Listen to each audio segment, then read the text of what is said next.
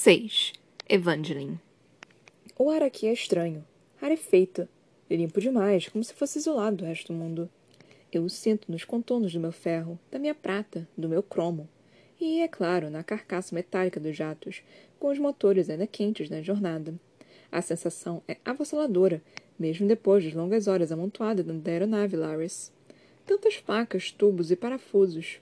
No voo, passei mais tempo do que quero admitir contando rebites e passando a mão pelas dobradiças de metal. Se abrisse ali, ou ali, ou ali, poderia enviar Cal, Annabel ou quem quer que fosse voando de encontro à própria morte. Até a mim mesma. Fiquei sentada perto de um Lord Raven durante a maior parte da viagem, e seu ronco rivalizava com um trovão. Soltar do jato quase parecia uma escolha melhor. Apesar da época do ano, o ar está mais frio que eu esperava, e meus pelos se arrepiam por baixo da leve seda que envolve meus ombros. Tomei o cuidado de me vestir como uma princesa, ainda que agora esteja passando frio por causa disso. É minha primeira visita oficial, tanto como representante de Rift, com, quanto como futura rainha de Northam. Se esse futuro maldito vai se tornar realidade, preciso apresentar meu papel de maneira impressionante e formidável, até as unhas pintadas dos pés. Tenho que estar preparada. Estou muito além dos limites do mundo, como compreendo. Inspiro de novo, com a expressão estranhamente rasa. Até respirar aqui é diferente. Não é tarde bastante para o sol se pôr, mas as montanhas são tão altas que a luz já diminui.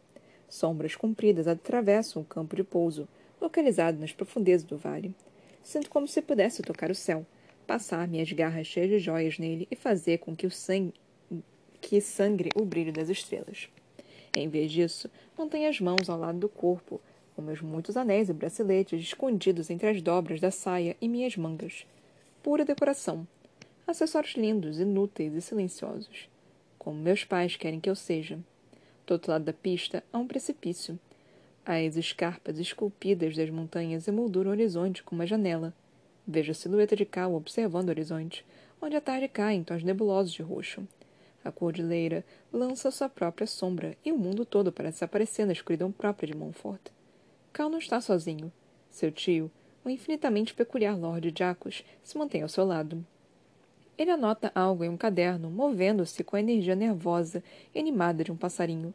Dois guardas, um com as cores de Lerolan, vermelho e laranja, outro com amarelo Lares, acompanham os dois a uma distância respeitosa. O príncipe exilado olha a paisagem, imóvel e não a não ser por sua capa escarlate que tremula ao vento. Inverter as cores de sua casa foi uma sábia decisão para se distanciar de tudo que o rei Maven representa. Estremeço com a lembrança de seu rosto branco, de seus olhos azuis, de como cada parte dele parecia queimar em chamas. Não há nada em Maven além de velocidade. Cal não vira até que Mer desce do jato com sua família e são todos conduzidos até uma escolta de locais. As vozes dos Barrow ecoam pelas paredes de pedra do vale de montanhas altas. A família é um tanto quanto. falante. E, para uma garota tão baixa e compacta, Mare tem irmãos surpreendentemente altos. A visão de sua irmã mais nova revira meu estômago. A menina tem cabelo vermelho, mais escuro que o de Lane, sem nada do seu brilho. Sua pele não resplandece, nem por habilidade, nem por encanto intrínseco que não sei explicar. Ela tampouco é pálida ou sedutora. Seu rosto é de uma beleza mais simples, mais dourada, mediana. Comum. Vermelha. Elaine é única tanto por dentro quanto por fora. Aos meus olhos não há ninguém igual. Mas ainda assim, a garota Barrel me lembra da pessoa que eu mais quero e que nunca poderia ter de verdade.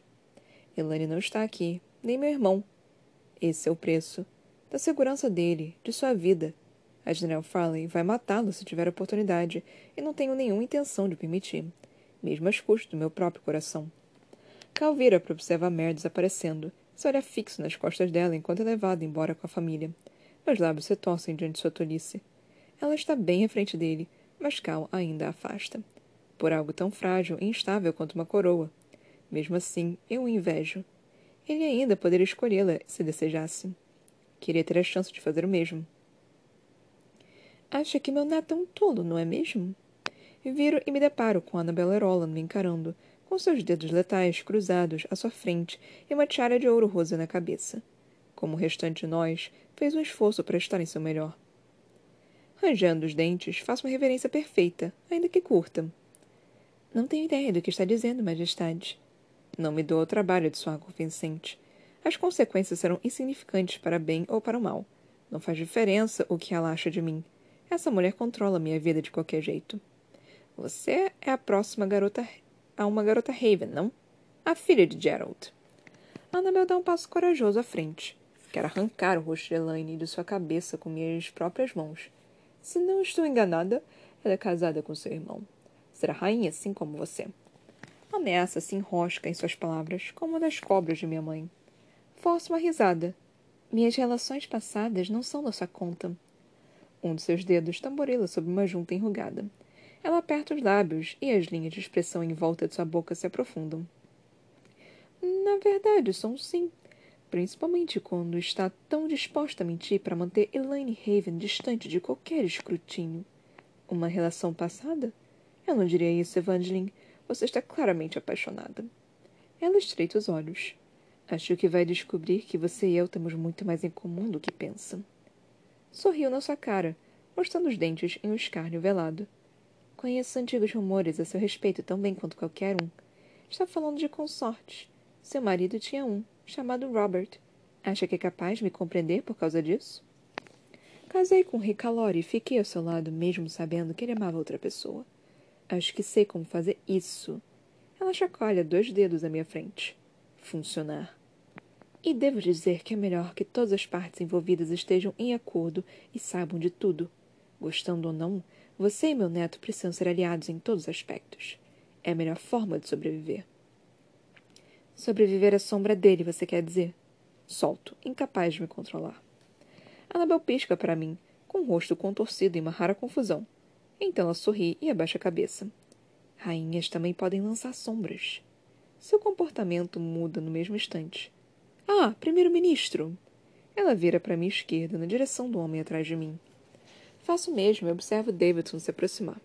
Ele assente para nós duas, sem nunca baixar o olhar. Seus olhos, amendoados, estranhamente dourados, passam de Annabel para mim. São a única parte dele que parece viva.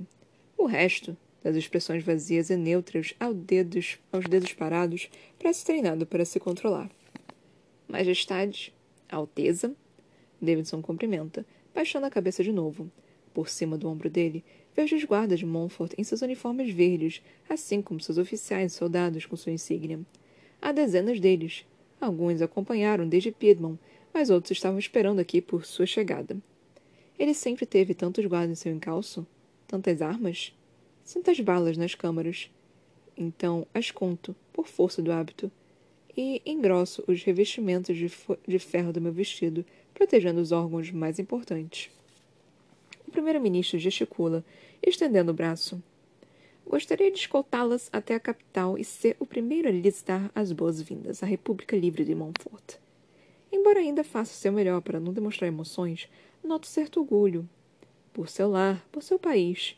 Isso, pelo menos, eu consigo entender. Annabel lhe lança um olhar que colocaria até nobres prateados no lugar. Homens e mulheres terrivelmente poderosos e ainda mais arrogantes. Mas o primeiro-ministro nem pisca. Isto, ela solta, olhando para os picos sem vegetação em ambos os lados. É sua república? Isto, Davidson responde, é uma pista particular. Rodo um anel no dedo, procurando me distrair com minhas joias para não rir. De canto de olho, vejo alguns botões brilhando. Metal pesado, bem forjado, em formato de chama.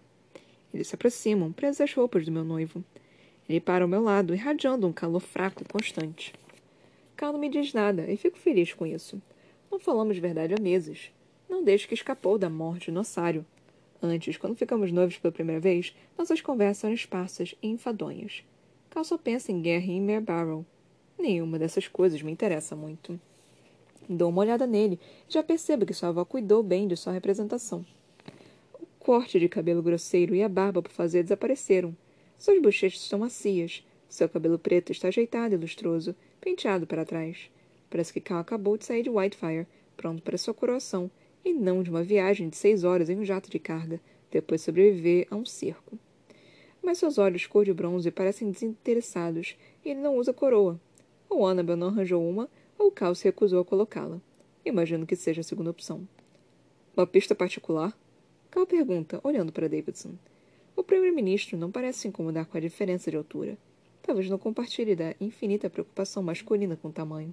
Sim, Davidson diz. Este campo de pouso fica a uma altitude elevada e tem acesso a mais fácil à cidade de Ascendant, em comparação com as planícies e os vales mais estremeados das montanhas. Achei melhor que viéssemos para cá, embora a subida pela via do Falcão do Leste tenha uma vista esplêndida. Gostaria de ver quando a guerra tiver terminado. Cal diz, tentando ser educado, mas sem conseguir esconder seu desinteresse. Davidson não parece se incomodar. Quando a guerra tiver terminado. Ele ecoa, com os olhos brilhando. Bem, não queremos que se atrase com sua reunião com o governo. Annabel pega o braço de Cal, fazendo o papel da avó amorosa. Ela se apoia nele um pouco mais do que precisa, formando uma imagem apropriada e calculada. Não se preocupe com isso, Davidson diz com um de seus sorrisos tranquilos e lânguidos.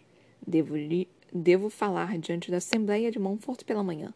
Só então farei o pedido. Cal se sobressalta. Amanhã de manhã?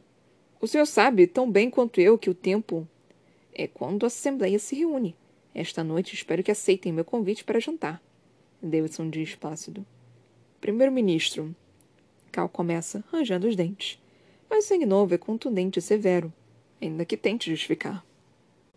Meus colegas já concordaram em realizar uma sessão extraordinária. Garanto a você que estou fazendo o que posso dentro dos limites dos, das leis do meu país. Leis. Podem existir num país assim? Sem trono, sem coroa, sem ninguém para tomar a decisão final quando todo o resto briga por conta de detalhes? Como Montfort espera sobreviver? Como pode esperar avançar com tantas pessoas puxando em direções diferentes? Mas se Montfort não pudesse mover, se Davidson não conseguir mais tropas, então a guerra talvez termine do jeito que eu quero. E mais cedo do que eu esperava. Então, para Ascendant? Pergunto, querendo sair logo do frio. E para aproximar Cal de toda a distração que este lugar tem a oferecer. Como, Annabel já está de braços dados com o neto, ofereço o meu a Davidson. Ele o aceita como mesura discreta, sua mão leve como uma pluma na minha. Por aqui, Ateusa. Fico surpresa ao notar que o toque de um sangue novo não é tão revoltante quanto o do meu noivo. Ele anda a um bom ritmo, guiando-nos para longe dos jatos e para caminho que leva a Ascendant.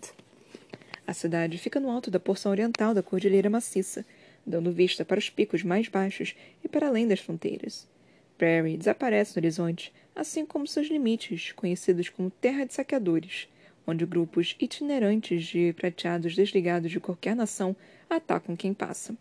O resto são planícies vazias, marcadas apenas pelos vestígios do que já foi uma cidade. Muito tempo atrás. Nem sei o seu nome.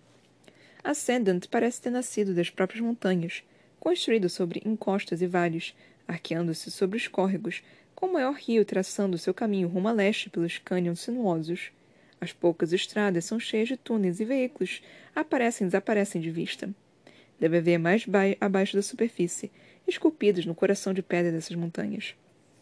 A maior parte das construções da cidade é de pedras como granito, mármore e quartzo, esculpidas em tijolos brancos e cinza impossivelmente lisos. Pinheiros se estendem entre os prédios, alguns mais altos que as construções, suas folhas do mesmo verde escuro da bandeira de Montfort. O pôr do sol e as montanhas banham a cidade com tiras alternadas de rosa-choque e roxo escuro, luz e sombra. Acima de nós, em direção ao oeste, os picos nevados descansam triunfantes sob um céu que parece grande e perto demais. Algumas estrelas adiantadas salpicam o crepúsculo. Elas me são familiares, formando padrões que conheço bem. Nunca vi uma cidade assim, e isso me preocupa. Não gosto de surpresas, nem de ser impressionada. Significa que algo é melhor que eu, que meu sangue, que minha terra. Mas Ascendant, Montfort e Davidson conseguiram. Não consigo evitar me maravilhar com esse lindo e estranho lugar. A cidade fica a pouco mais de um quilômetro, mas os muitos degraus fazem parecer mais. Acho que o primeiro-ministro quer se exibir. Então, em vez de pegarmos algum tipo de transporte, ele nos força a andar para que admi admiremos a cidade e sua plenitude. Se eu estivesse de volta à corte de um rei calório de braços dados com outra pessoa, não me dera o trabalho de puxar conversa. A casa Samus já tem grande reputação, mas aqui tenho que me provar. Então suspiro, ranjo os dentes e olho para Davidson ao meu lado. Então, você foi eleito para ocupar essa posição? A palavra me é estrangeira e se revira na minha boca como uma pedra lisa. Davidson não consegue controlar uma risada, que é como uma rachadura em sua máscara inescrutável. De fato, há dois anos, o país votou. Na próxima primavera, quando completar três anos, teremos novas eleições. Quem exatamente vota? Sua boca se estreita. Todos os povos, se é isso que se refere. Vermelhos, prateados, rubros. Uma eleição não faz distinções. Então há prateados aqui. Isso já foi dito, mas eu duvidava que qualquer prateado concordaria em viver ao lado de um vermelho, muito menos a ser governado por um. Mesmo sangue novo. Isso ainda me intriga. Por que viver aqui como igual quando poderiam viver como deuses em outro lugar? Davidson abaixa o rosto. Há muitos. E eles simplesmente permitem isso? Zombo sem me preocupar em segurar a língua. Só faço isso na frente dos meus pais, que não estão aqui, já que me atiraram aos lobos de sangue vermelho. Por que permitem que convivamos com eles como iguais? A voz do primeiro-ministro assume um tom mais cortante, sibilando em meio ao ar da montanha. Seus olhos encaram os meus, dourados sobre carvão. Continuamos andando, sem dificuldade, apesar dos muitos degraus. Ele espera que eu peça desculpas. Não o faço. Finalmente chegamos a um patamar, um terraço de mármore que dá para um amplo jardim verdejante. Flores desconhecidas, roxas, laranjas, azul claras, se estendem à nossa frente, selvagens e cheirosas. Alguns metros à frente estão Mare Barrow e sua família, conduzidos por seus anfitriões. Um dos irmãos dela para e verifica as flores mais de perto. Enquanto o resto do grupo se espalha pela extensão do jardim, Davidson se aproxima de mim, seus lábios quase tocando minha orelha. Resisto à vontade de cortá-lo ao meio. Perdoe minha indiscrição, Princesa Evangeline. Ele sussurra. Mas você tem uma amante, não?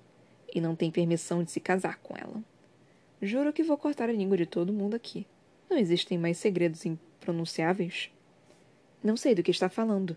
Grunho entre os dentes cerrados. Claro que sabe. Ela é casada com seu irmão. Parte um acordo, não? Aperto o corrimão de pedra com mais força. É frio e liso, mas não serve para me acalmar. Cravo as unhas nele, e as pontas afiadas e cheias de joias das minhas garras decorativas arranham fundo. Davidson prossegue, suas palavras um tumulto, baixas, rápidas e impossíveis de ignorar. Se tudo fosse como deseja, se fosse você. Se você não fosse uma moeda de troca no jogo da coroa, se ela não, já não fosse casada, vocês poderiam se casar? Nas melhores circunstâncias, os prateados de Norta permitiriam que fizesse o que quer?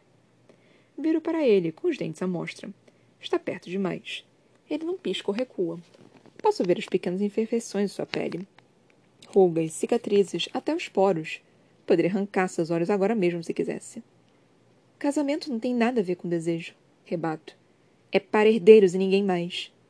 Por motivos que não consigo identificar, seus olhos dourados se suavizam. Vejo pena. Vejo pesar. Eu odeio isso. Então o que deseja lhe é negado por causa de quem é. Uma escolha que não foi sua. Uma parte de você que não pode mudar. E que não quer mudar. Eu. Pode menosprezar meu país o quanto quiser ele murmura, e vejo uma sombra do temperamento que tenta manter escondido. Questione o modo como as coisas são. Talvez as respostas lhe agradem. Então ele se afasta um pouco, reassumindo a postura de político. Um homem comum com um charme comum. Bem, espero que desfrute do nosso jantar esta noite. Meu marido, Carmadon, esteve bem ocupado preparando tudo. O quê? Só consigo piscar. É claro que não. Entendi errado. Meus bochechas queimam, prateados de vergonha. Não posso negar que meu coração pula no peito, e uma onda de adrenalina me percorre só para morrer em um, em um segundo. Não adianta desejar o impossível. Mas o primeiro-ministro move a cabeça no mais leve aceno. Não entendi errado. Ele não explicou mal. É outra coisinha que temos permissão de fazer aqui em Montfort, Princesa Evangeline. Ele solta meu braço sem qualquer cerimônia, acelerando o passo para abrir alguma distância entre nós. Sinto o coração batendo forte. Ele está mentindo? O que disse é o menos possível? Para minha perplexidade, lágrimas se acumulam em meus olhos e sinto um aperto no peito. Diplomacia nunca foi seu forte. Cal se assoma sobre meu ombro. Sua voz está sussurrando com o Lord Iron mais para trás. Vira a cabeça, me escondendo por um momento em uma cortina de cabelo prateado. Só o bastante para recuperar o mínimo de controle. Por sorte, ele está ocupado olhando para a Mare, acompanhando seus movimentos com um desejo digno de pena. Então por que me escolheu? Retruco, esperando que sinta cada centelha da minha raiva e da minha dor. Por que tomar alguém como eu, uma rainha, quando não serei nada além de um espinho no seu lado? Se fazer de desentendida também não é só forte, Evangeline. Você sabe como as coisas funcionam. Sei que você tem escolha, Calori. Dois caminhos. E escolheu aquele que levava diretamente a mim. Escolha! Ele ladra. Vocês mulheres adoram essa palavra. Revira os olhos. Bem, parece que é algo desconhecido a você, que fica culpando tudo e todos por uma decisão que tomou. Uma decisão que tive que tomar. Ele vira para mim, com os olhos brilhando. Ou o quê? Acha que Annabel, seu pai, o resto do mundo teriam feito uma aliança com os vermelhos? Sem conseguir nada em troca? Acho que não teriam encontrado outra pessoa para o meu lugar, alguém pior? Se for eu, pelo menos posso. Paro firme à sua frente e ficamos cara a cara. Meus ombros estão abertos, prontos para a batalha. Uma vida de treinamento faz meus músculos endurecerem. O quê? Melhorar as coisas? Quando a luta acabar, acha que vai poder sentar no seu novo trono, brincar com suas chamas idiotas e mudar o mundo? Eu meço com deboche, meus olhos percorrendo de suas botas até a testa. Não me faça rir, Tiberias Calori. Você é uma marionete, tanto quanto eu, mas pelo menos teve a chance de cortar os fios. E você não? Eu cortaria se pudesse. Sussurro. E acho que estou sendo sincera. Se Elaine estivesse aqui, se de alguma forma pudéssemos ficar. Quando. Quando vier a hora e tivermos que casar. Ele se atrapalha com as palavras. Os calores não costumam titubear. Vou tentar facilitar as coisas tanto quanto possível. Visitas oficiais, reuniões. Você e Elaine podem fazer como quiserem. Um arrepio percorre meu corpo desde que eu cumpra a minha parte do trato. A perspectiva desagrada a nós dois e desviamos o olhar. Não vou fazer nada sem seu consentimento, ele murmura. Ainda que não esteja surpresa, certo alívio floresce no meu coração. Eu cortaria algo fora se tentasse. Cal oferece uma risada fraca, pouco mais que um suspiro. Que confusão! Ele murmura, tão baixo que talvez não esperasse que eu ouvisse. Respiro fundo, trêmulo. Você ainda pode escolhê-la. As palavras pairam no ar, torturando nós dois. Ele não responde, só fica encarando as próprias botas. No jardim, Mer mantém as costas para ele, seguindo no encalço de sua irmã. Apesar da cor diferente de cabelo, noto uma semelhança. Seus movimentos são parecidos. Cuidadosos, calmos, deliberados. Como ratos.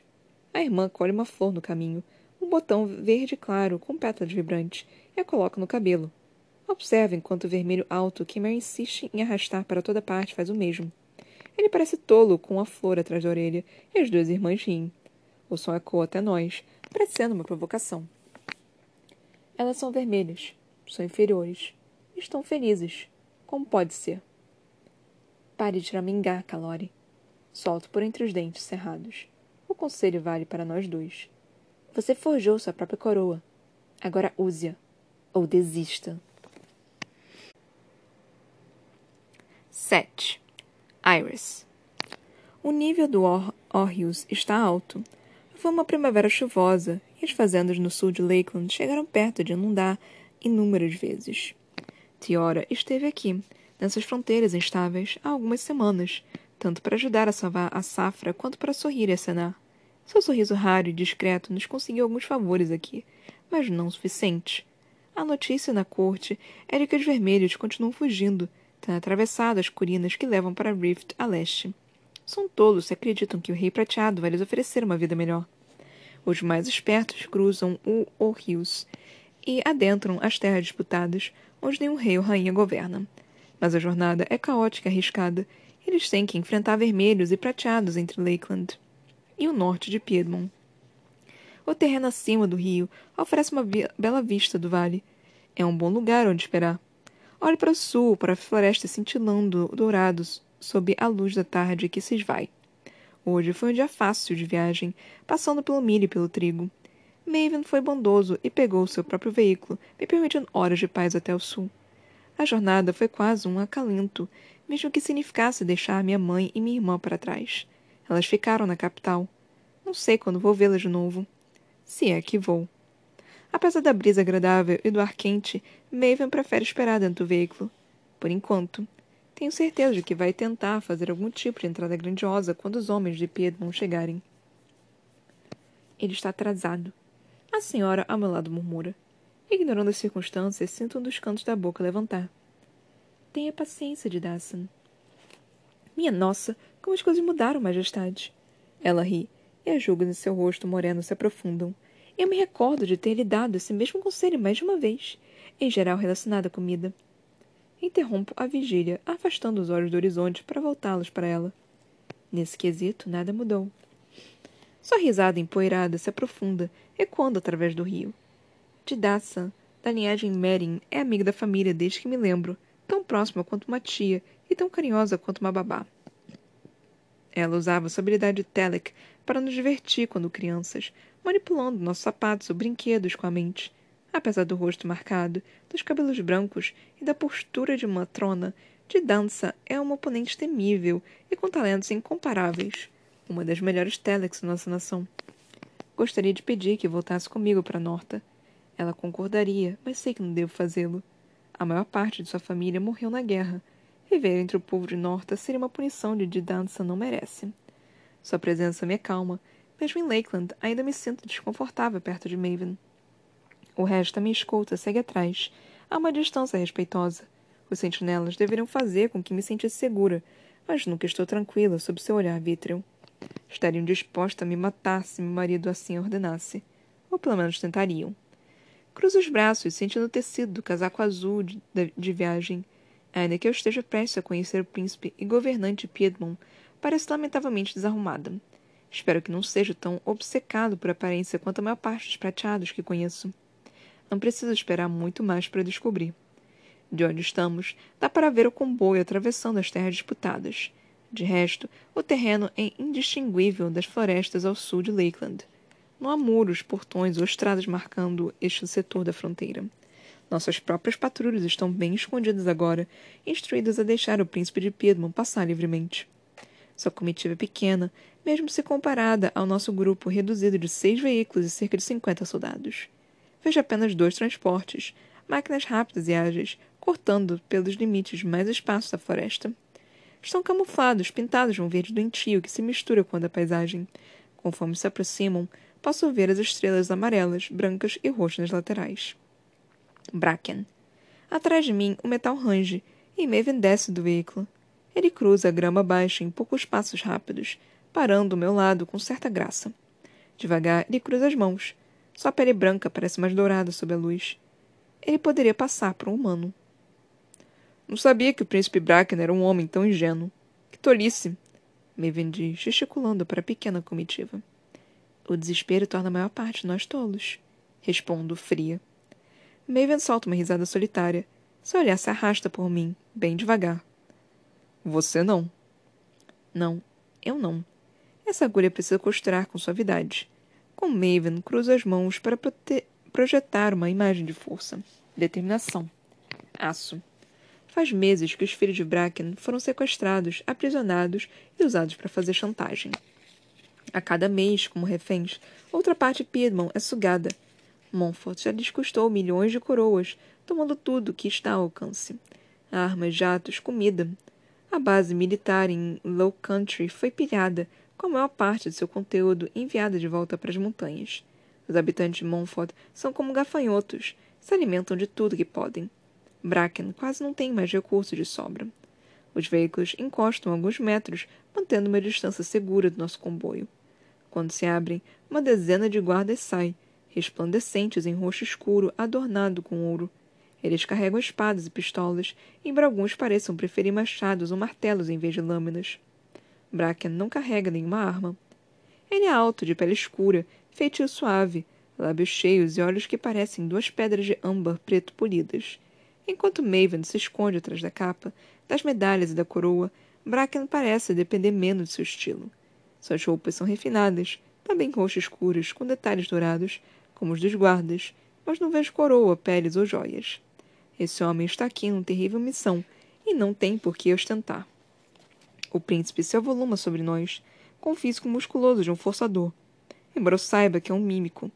Se me tocasse, eu seria capaz de usar minhas habilidades ninfóides, ainda que só por um tempo e em menor extensão. O mesmo vale para qualquer outro prateado. E talvez sangue novos também. Gostaria que tivéssemos nos conhecido em melhores circunstâncias. Ele diz, com sua voz profunda e retumbante. como é de costume, se inclina em uma leve reverência, observando nossa posição na hierarquia. Pode ser o governante Piedmont, mas seu país não é páreo para nós. Nós também, Alteza. Respondo, assinando com a cabeça. Maven imita meus movimentos, rápido demais, como se quisesse que isso terminasse o mais rápido possível. O que tem para nós? Meu rosto se contorce diante da de, falta de tato. Por instinto, abro a boca, pronta para abrandar o início de conversa tão precário. Mas, para minha surpresa, Bracken sorri. Também não gosto de perder tempo. Ele diz, seu sorriso adquirindo um tom mais duro. Uma guarda se aproxima, vindo de trás dele. Carrega uma pasta com uma capa de ouro. Não quando a vida de meus filhos está em jogo. São as informações que tem sobre Montfort? Pergunto, olhando para os documentos que a guarda passa ao seu príncipe. Reúne tudo muito rápido. O príncipe tem procurado seus filhos e pessoas que possam ajudá-los nessa tarefa há meses. Maven diz, pausadamente. Lembra seu representante, os príncipes Alexandre e Darius. Sinto muito se não pude ser de muita ajuda. Quase riu alto. Um dos príncipes morreu no palácio de Archon durante uma tentativa fracassada de tirar Maven do trono. Até onde sei, o outro também está morto. Bracken dispensa o pedido de desculpas com o gesto de sua mão larga. Eles sabiam os riscos, assim como todos, o meu serviço. Perdi dezenas de homens na busca pelo meu filho e minha filha. Há uma tristeza verdadeira em suas palavras, entremeada pela raiva. Só podemos esperar não perder mais nenhum. Murmuro, pensando em mim mesma e no que minha mãe disse. Tem que ser você. Maven levanta o queixo, seus olhos se alternando entre Bracken e a pasta. Deve estar cheio de informações sobre Montfort, suas cidades misteriosas, seus exércitos. Informações de que precisamos. Estamos preparados para fazer o que você não conseguiu, Bracken. Ele diz. Maven é um bom ator, carregando suas palavras com uma dose certa de compaixão. Se tiver a chance, o jovem rei vai acabar atraindo Bracken para seu lado antes que eu consiga fazer minha jogada. Compreendo que, enquanto seus filhos estiverem em Montfort, não pode ir contra eles. Mesmo a menor operação de resgate poderia colocar a vida deles em risco. Exatamente. Bracken assente de imediato. Está devorando tudo que Maven oferece. Reunir essas informações já foi perigoso demais. O rei de Norta levanta uma sobrancelha. E? Conseguimos Conseguimos localizar o, para... o paradeiro das crianças. Estão na capital, Ascendant, o príncipe diz.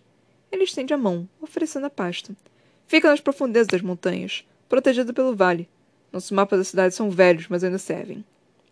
Pega a pasta antes que um sentinela o faça, sentindo seu peso na mão. Está cheia e vale seu peso em ouro.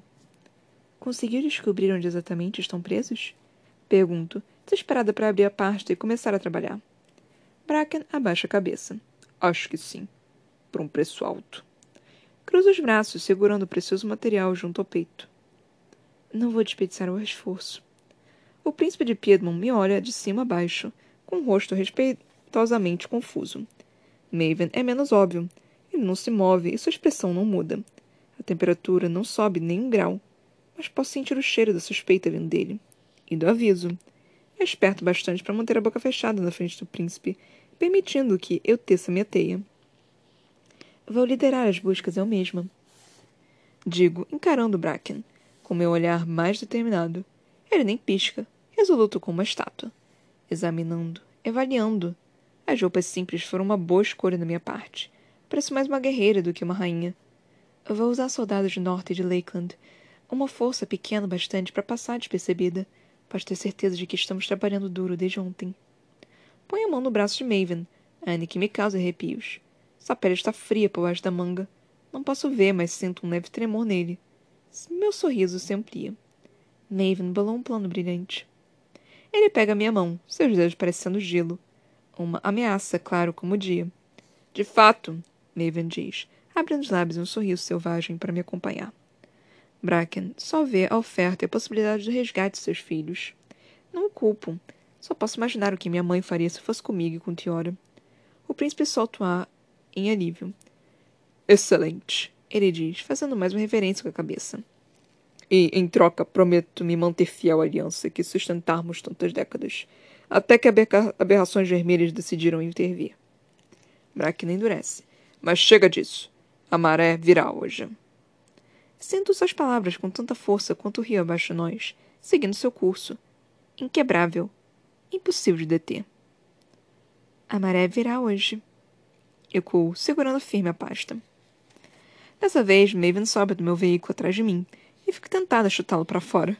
Em vez disso, vou para o canto mais distante do assento com as informações de Bracken sobre os joelhos. Maven mantém os olhos em mim ao sentar. Seus modos tranquilos quase me fazem suar. espero que ele fale, tentando retribuir seu olhar gelado. Por dentro, amaldiçoo sua presença. Quero abrir a pasta e começar a preencher as lacunas do meu plano de resgate, mas não tenho como começar com Maven me olhando com desdém. E se ele sabe disso, e ele sabe disso, está desfrutando da situação. Gosta de incomodar. Acho que faz com que se sinta melhor em relação aos seus próprios demônios, criando demônios para os outros. Só depois que o veículo começa a se movimentar, afastando-se da fronteira em alta velocidade, Maven fala. O que exatamente está fazendo? Sua voz é suave e despojada de emoção. É sua tática favorita. Não dar nenhuma indicação de seu humor. É inútil procurar em seus olhos ou em seu rosto qualquer sentimento. Tentar lê-lo como seria possível com qualquer outra pessoa. Ele é habilidoso demais nisso. Ofereço uma resposta simples, com a cabeça erguida. Estou trazendo Piedmont para o nosso lado. Nosso lado. Maven solta um hum do fundo da garganta antes de se acomodar para a longa viagem. Muito bem. Ele diz, e mais nada.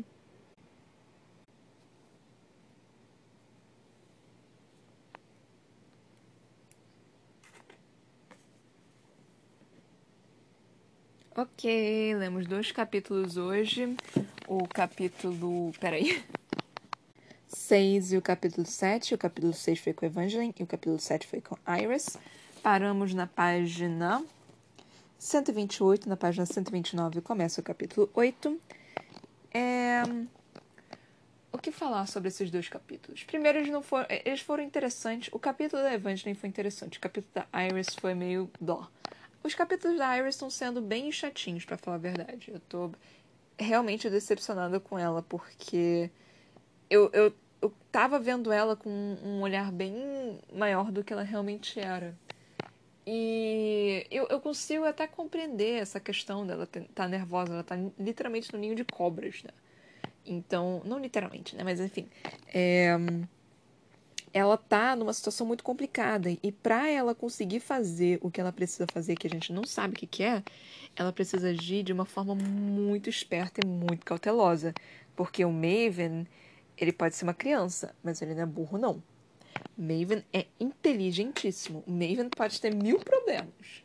Maven pode, pode ser um psicopata, um sociopata, um, um, um, gar, um garoto, pode ser jovem, pode ter é, falta de empatia, pode ter uma puta que pariu. Mas burro ele não é. Burro ele não é nem pouco. E a Iris meio que deu uma jogada muito arriscada, vamos dizer assim, quando ela meio que se empolgou ali um pouquinho na questão de, dela é, pegar o, o, a pasta né, do, do Bracken para conseguir o negócio dos filhos dele, né, as informações de onde que os filhos dele estão. Então, ela se empolgou um pouquinho ali para ela conseguir meio que colocar um pouquinho de, pô, eu também tô aqui, né? Porque o Maven tem muito disso. E você conseguir é, é, ficar, é, como se diz? Ficar a, a, par, né? Ou melhor do que o Maven é muito complicado. Você tem que ter uma lábia, uma lábia, tipo, impossível, assim, de boa, sabe? O Maven é bom nisso. Então, a Iris também tem que ser boa. E pelo que foi dito, pelo que eu tô percebendo, a Iris é melhor guerreira do que manipuladora. Ela é boa, né? Ela é estratégica, ela tem os os dotes dela, né? Como deu para perceber, como foi dito aqui em algumas vezes. Mas a Iris, eu acho que é mais uma guerreira do que qualquer outra coisa. Então, eu não sei. É, outra coisa que eu percebi é a semelhança. Não sei se eu posso dizer semelhança, né? Mas é uma coisa semelhante, talvez, foi a questão de, de, com a Sarah J. Maas. É, foi a questão da separação né, dos personagens que e que com certeza pelo que ah, pelo andar da, da carruagem pelo que está acontecendo pelo que eu estou percebendo da leitura na, na, na leitura é que uma hora vai se entrelaçar. Tipo isso já era meio que óbvio né que eles iam se encontrar uma hora. Mas parece que mas ele está começando a se desenvolver né? E dá para ver que ele vai se entrelaçar em algum momento. E não de uma forma simples Talvez seja. Uh, talvez a Victoria Veyard esteja tentando colocar meio que mais uma, uma trama, um plot, alguma coisa do tipo, para conseguir dar mais um, sei lá, entretenimento pra gente. Eu não tenho certeza se vai ser bom. Não tenho certeza o que, que ela tá fazendo. Porque essa história com a Iris só tá me causando ansiedade, para falar a verdade. Eu não tô. É, como se diz? Eu não tô necessariamente satisfeita, mas eu não tô vendo algo assim que vá funcionar. Eu leio os capítulos da Iris eu só fico, isso não vai dar certo. Isso não vai dar nem pouco certo. Tem alguma coisa vai dar muito errada aqui. Não, não pode ser. Não, não, tem alguma coisa errada. Tem, dá pra ver que tem alguma coisa errada. Mas enfim. Eu leio os capítulos dela e tem isso. Eu, eu tenho esse sentimento, né, de, de que, ah, vai dar alguma coisa errada. Mas enfim, pode ser que eu esteja enganada, né? Nunca se sabe. E nós tivemos o capítulo da Evangeline. Outra coisa que eu também estou percebendo é que os capítulos agora, eles têm muito mais descrição e pouca fala. E eu só tô, e isso tá me quebrando um pouco, porque eu só tô, hum, eu quero a fala. Porque a descrição da Victoria Aveyard não é tão interessante assim. É meio chato, é meio é, é, é meio arrastado, não é algo assim do qual eu realmente queira ler é algo no qual eu leio e eu durmo. Então não é tão interessante. Mas o capítulo Evangeline foi um capítulo relativamente interessante. Nós. É, aconteceram umas duas ou três coisas que eu achei interessante. Primeiro, foi a questão da. Hum, Annabel, é a Annabel, e conversar com a Evangeline e meio que dar um apoio para ela, falando: Cara, eu sei o que é isso de quando você tá casado com alguém sendo que essa pessoa não te ama e sendo que você ama outra pessoa, sendo que o meu marido também tinha um amante masculino, ou seja, o avô do Cal era gay, sabe? E ela falou isso e era completamente natural, assim, não, é, ele era gay, ele tinha o parceiro dele. E eu tava ali cumprindo meu dever. Eu só tava tipo, mano. Porque para os prateados é, é basicamente só pra só para ter filho, né? O casamento é basicamente só para você ter um filho, não, não é e, não pode, né? Você ter relação com, com outras pessoas, mas enfim. Aí isso foi algo interessante que eu li, eu fiquei, ah, interessante, o avô do Cal era gay. Eu fiquei realmente interessada nessa parte. Aí veio a conversa entre o primeiro-ministro com Evangeline. E Evangeline tentando ser toda tipo, não, eu sou melhor do que você mesmo. Então, assim, sua, sua república não tem nada a ver com nada. Tipo, como que um negócio desse pode funcionar com várias cabeças, não sei o que. Eu só... E eu na minha cabeça, e eu lendo esse negócio só pensando, gente, é assim que funciona hoje em dia. Você não tem um, uma pessoa assim que é, que é rei, governanta de tudo. Você tem várias pessoas que, que escolhem e que, que é uma diplomacia, né? Tipo, é, é, é, isso que nós vivemos. O Brasil, pelo, pelo menos, eu não sei de onde é que vocês estão ouvindo, mas o Brasil é uma diplomacia. Ou pelo menos a gente tenta ser, né? Do, do jeito que as coisas estão andando, daqui a pouco vai virar uma ditadura de novo. Mas enfim. É... Aí nós temos a questão da diplomacia. Tem, nós temos opiniões divergentes, né? Nós temos pessoas com opiniões divergentes e quem tem a maior opinião, né? Quem quem é, tem vantagem né, nessas coisas, quem acha algo melhor ou maior, quem tem mais pessoas pensando naquilo, acaba ganhando. Acontece isso, tipo, é o mais justo, né? Mas às vezes o mais justo não é exatamente o mais correto, né? Por exemplo, se uma, uma maior quantidade de pessoas não gostar, não gosta de gays e diz que matar gays é ok, mano, não, isso não é ok, sabe? não, não é assim que funciona. Mas parece que é mais ou menos assim que, tá, que o mundo tá, tá indo, né? Tipo, eu adoro, e eu vou reclamar disso, como que o brasileiro é hipócrita. Eu adoro que, tipo, é, é, sempre homem, eu vou reclamar de homem. Tem mulher, tem muita mulher também. Mulher também é muito hipócrita. Mulher é babaca, mas enfim. É que homem adora falar, tipo, dos direitos da família, não sei o quê, que é, tudo isso vai acabar com a família e vai pro carnaval, bebe cerveja, assedia a mulher, trai a esposa, é, assiste pornografia. De com é, travesti é o mais correto? Ou travesti é o incorreto? Com pessoas trans? Acho que trans é o correto. Tá. Com trans não sei. É, com pessoas trans com mulheres trans é, compra pornografia a, a prostituição com mulheres trans então, tipo, é um mar de hipocrisia que eu só fico observando, eu fico. Uhum. Sabe, assim, você adora gritar. Tipo, ah, eu adoro. Tem, tem sempre as histórias, né? Não, porque meu tio era. É, era gritava aos quatro cantos, né? De que é, tinha que ser a favor da família, dos bons costumes. Aparentemente tinha uma família, tinha uma amante que tinha uma outra família e tinha. E vivia com ela também e minha tia não sabia. Só ficar tipo, oh, que bacana, né? É, sem, é sempre, é sempre. É sempre esse povo. E eu só fico, hum, legal, né? Tipo, é, a, a, a, a, família é tão boa assim, realmente, que você quis duas, né? Tipo, sem contar para as suas esposas. É lindo, maravilhoso, realmente, perfeito. É assim que funciona. E, tipo, não tem problema você ser. Ah, de novo aqui, não tem problema você ser a favor da família tradicional brasileira. Não tem problema você ser é, a favor de ter sua esposa e, e ter seus filhos e irem para a igreja todo domingo. Não tem problema disso, sabe?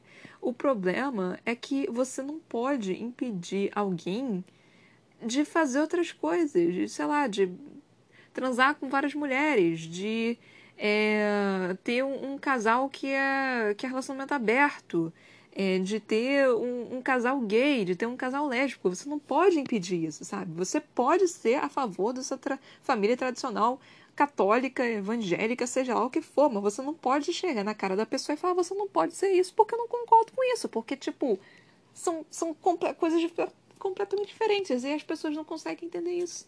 E eu fico, tipo, é a mesma coisa que testemunho de Jeová batendo na sua porta às sete horas da manhã querendo falar, você já ouviu a palavra de Deus? Então, então, né, querido, eu sou de satanista, me deixa em paz.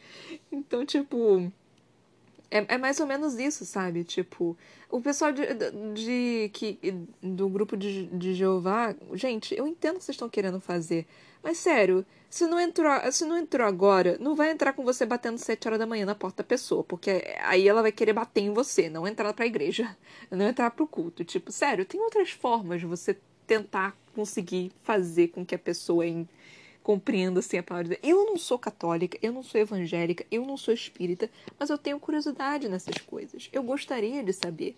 Só que a maioria das pessoas, elas falam assim como se fosse tipo, você tem que saber isso porque senão você vai pro inferno. Não, você tem que fazer isso porque senão assim, é é imperdoável que você não saiba. É, é tipo, eu só fico com preguiça de aprender, porque Mano, é. E, e, pior que eu gosto, sabe? Eu acho interessantíssimo. Uma, uma amiga minha quase que me bateu uma vez quando eu falei que eu gosto das historinhas católicas. É, ela ficou tipo, porque para mim são histórias, sabe? Eu acho interessante, mas para ela é, era aquilo era verdade, aquilo é verdadeiro. Ela queria me bater, eu só fiquei tipo, são historinhas. mas enfim. Aí teve isso da Anabel. Um, Aí o Cal indo falar com a Evangeline, tipo, não, a gente pode tentar fazer isso funcionar. É, você pode ter é, é, Elane, né, aqui com seus privilégios. E a gente não precisa fazer nada do qual você não, não queira, sabe? Eu, eu preciso do seu consentimento. E, tipo, a gente eventualmente. É, eventualmente não tem que ter um filho, né? Mas ele não vai fazer nada do qual ela não queira. E isso deu certo alívio pro Evangeline, tipo, né? Cara, que bom, sabe? Cal é uma pessoa boa. Cal é uma pessoa boa, tipo, eles vão ter que cumprir seus deveres, mas ele não quer forçar a Evangeline a fazer absolutamente nada, né? E ao mesmo tempo a Evangeline sabe que ela tem os seus deveres também. Tipo, são, são ridículos, sabe? São ideias ridículas. Aí, tipo, a Evangeline, né, tipo, é, sabendo disso, ela foi e, antes, né, Eu não sei, não lembro se foi antes. Ela foi ficou zoando, né? O. Era isso que eu tava falando antes. e ficou zoando o, o primeiro-ministro lá. E ele meio que foi e falou, tipo, não, assim. A gente. É, o meu marido, assim, fez uma comida pra gente, né? Tipo, dando a entender que ali era legal, era legalizado o casamento homoafetivo. E Evangeline viu isso, ouviu isso e ficou tipo deu uma esperança tão grande para a garota que ela ficou tão perdida com esse sentimento que ela não soube o que fazer. Ela ficou muito perdida, que, que tipo, ela ficou desdenhando, né, o tempo todo, tipo, ah, você, como que esse negócio funciona? Como assim você foi escolhido? Tem prateados realmente aqui? Como que os prateados, tipo, aceitam que você, que é um vermelho, que é um rubro, que é um sangue novo, é, seja líder dele, sabe? Nós, nós, somos mais importantes que você, nós somos deuses. E ele falou, não, então, né? Porque meu marido tá aqui. E aí Evangeline meio que, caralho, como assim? Você casou com um homem? Você casou com uma pessoa do mesmo sexo que você? E, e, e tá tudo bem? Como assim? E eu, eu fiquei realmente, tipo, surpresa com isso. Eu fiquei. Não surpresa com o fato de poder ter casamento gay, mas com o fato de que isso abalou tanto a Evangeline, porque, não sei, é algo tão. Não, não, é normal, né? Tipo, ainda tem muitos países, o próprio. Eu não sei se o Brasil. Não, o Brasil acho que tem casamento gay legalizado, mas não tenho certeza. É. Mas. Eu não sei se realmente, tipo, legalizado no papel, alguma coisa assim, mas. É, é que eu já vi casamento gay aqui no Brasil, mas eu acho que, que é, é legalizado sim. É... Então, é muito engraçado, né? Você vê uma pessoa que não tem isso, que, tipo, não é comum pra, pra, pra ela. E aí, do nada, tipo, ver aquela situação que para ela seria impossível, que para ela não faz o menor sentido acontecendo, e ela entrar em uma, em uma espécie de tipo, não, não é isso que está acontecendo, eu ouvi errado, não é possível. E simplesmente anular essa cabeça, porque não é simplesmente não é, não é aceitável que aquilo aconteça. E aí nós tivemos o a Evangeline falando também dos vermelhos, né, da irmã da, da da Mare falando, não, ratos, eu puta que pariu. É, não, porque nós somos Deus, eu puta que pariu. É interessante ler essas partes, né, do, do, do capítulo, quando é com a Evangeline e com a Iris. Que esse, essa realidade tão incrustada no ser delas, que, tipo, que elas acreditam tão piamente que eles são deuses, acreditam tão fortemente que os, que os vermelhos são inferiores, ou ratos, ou animais perto deles. Eu fico. Eu não tenho paciência para isso. Tipo, eu não consigo ter paciência para isso. É, é, algo assim que eu leio e eu fico. Uh, que, que tédio de você, por favor. Ok, passo. Próximo. Então, quando eu leio isso, eu fico. Não é algo assim que, que me agrada. Tipo, não porque tratar outros seres humanos de, de tal forma é meio que babaquice, né? Porque, obviamente, é. Mas é só que, ah, sei lá, é algo tão me dá tédio, sabe? Esse tipo de pensamento eu vejo alguém tendo e, e eu não consigo acreditar, eu não consigo, tipo, realmente entender que isso é real. Eu não, meu cérebro não aceita que isso é real, eu só fico, não. Não, não, tipo, não, assim, não, não, não dá, não, não, não existe, não, é, é outra coisa. Então, não, não, não, não dá, não sei. É, é algo que eu leio e eu ignoro o tipo. Não ignoro, sobe uma, uma, uma raiva muito grande aqui, mas é algo que eu já tô assim. Eu tô cansada, sabe? Tipo, eu leio isso e eu fico.